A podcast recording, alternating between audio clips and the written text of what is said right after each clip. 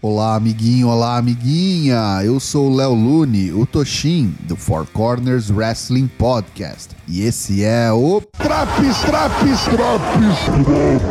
onde eu vou te contar tudo que rolou de melhor e pior no SmackDown do dia 20 de maio de 2022. Vem comigo.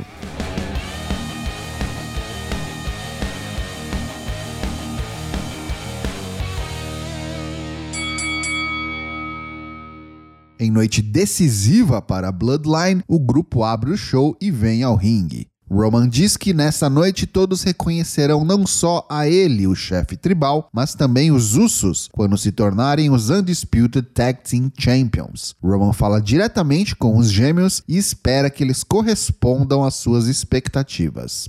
Luta 1: Shinsuke Nakamura versus Sami Zayn. Você me parece sempre estar um pouquinho mais empenhado quando luta com Nakamura. A boa química entre os dois nos faz esquecer por instantes que Semi é um rio safado e covarde. Shinsuke abre a caixa de ferramentas e usa sliding suplex, joelhada voadora da segunda corda, wave kick e mais golpes de seu arsenal que não víamos há algum tempo. Semi sai do ringue e tenta ludibriar o japonês para uma vitória por countout novamente. Ele acerta um belo Michinoku Driver do lado de fora do ringue, mas Nakamura consegue voltar a tempo, todo quebrado. Agora é Nakamura quem joga Semi para fora e por cima da barricada, e Semi tem que vencer a contagem do árbitro. Ele volta na contagem de 9 e dá de cara com um certeiro Kinshasa. Vitória de Shinsuke Nakamura por pinfall. Happy Corbin, com cara de bravinho, vem hostear o Happy Talk. Ele diz que tá feliz sim, pois é rico, bonito e o mais importante, se livrou de Madcap Moss. Perde tempo demais falando mal do falecido e a galera vai com força. Corbin então destrói o troféu Andrew the Giant Memorial Battle Royal jogando contra as escadas de metal.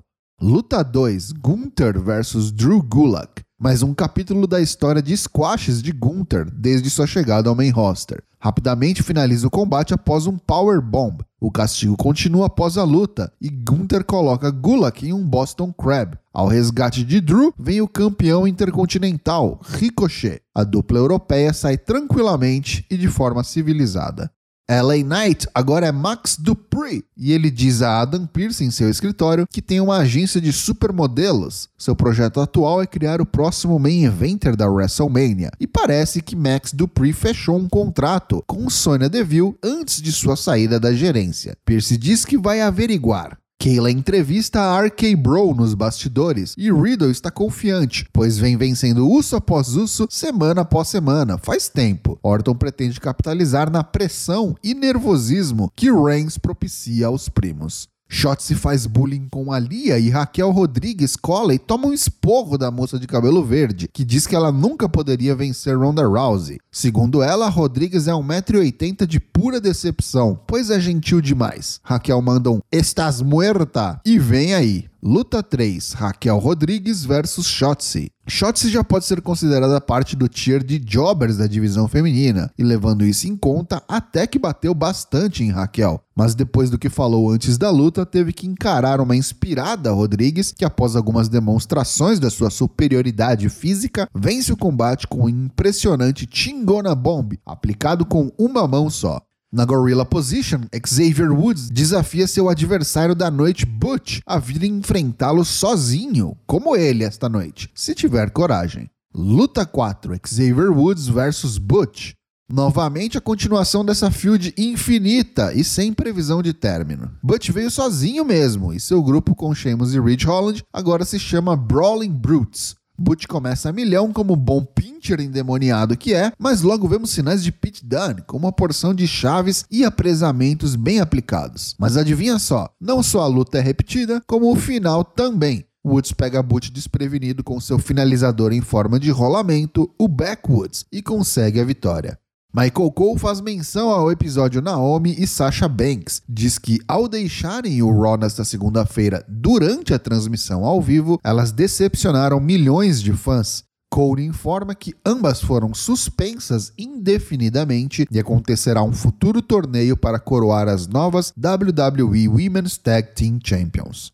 Luta 5, Main Event. RK Bro vs The Usos. Luta pela unificação dos Raw e SmackDown Tag Team Championships. Paul Heyman junta-se à mesa de comentaristas, mas nem sinal de Roman Reigns. Vai vendo. Riddle e Jimmy começam e o maconheiro leva vantagem. Tags frequentes entre a RK Bro fazem o uso que teve a mulher suspensa indefinidamente sofrer por um instante. Veja você. Não dura e Jimmy reage. Riddle parece ter se lesionado de verdade quando um médico, o árbitro, Orton, todo mundo cola para ver o que tá acontecendo. E vamos para os comerciais. Quando o programa retorna, Riddle tá lá, tomando bump normalmente. Parece que tá tudo sob controle. Os Usos aproveitam para castigar o fragilizado Bro. Com muito custo, Riddle consegue atingir um Final Flash Knee Strike e finalmente fazer o hot tag para Randy Orton, que vem espumando e distribuindo Power Slam, Draping DDT e um Picture Perfect RKO, perfeito. Jey Uso salva o irmão do pinfall, que seria certo. A luta entra em outro nível e fica muito boa. Rola um pop-up neckbreaker de Jay em Riddle, mas ele consegue fazer o kick out. Riddle ia para uma avalanche RKO, mas Paul Heyman surge do outro lado do ringue no apron e distrai o árbitro. É a deixa. Roman Reigns surge no corner e salva Jay. Ele aplica o Superfly Splash em Riddle e o pina, tornando os Usos os novos Undisputed WWE Tag Team Champions.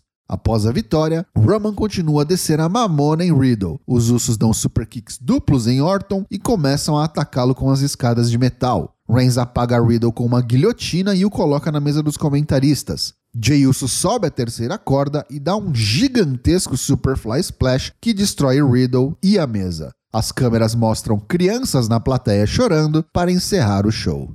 Pontos negativos desse SmackDown de 20 de maio de 2022. Acho que ninguém aguenta mais ver Butch, Sheamus e Ridge Holland contra New Day, né? E não parece que vai acabar logo. Porra, Corbin, tinha que quebrar o Andrezão? Sacanagem. Já os pontos positivos do programa.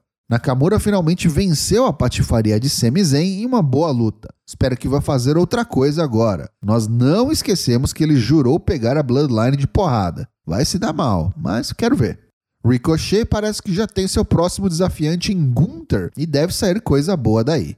Uma ótima luta no main event e um bom segmento após o combate reforçam a Bloodline como o grupo mais dominante da WWE em muito tempo. Será que haverá rematch pelos belts de duplas no Hell e na Cell? Esse SmackDown leva nota 7,5 de 10. E aí, tá curtindo os drops do SmackDown? Não perca também as edições do Raw, NXT 2.0, Dynamite e Rampage. O Four Corners tem lives todas as terças e quintas-feiras, às 20 horas, em twitch.tv barra Te vejo lá!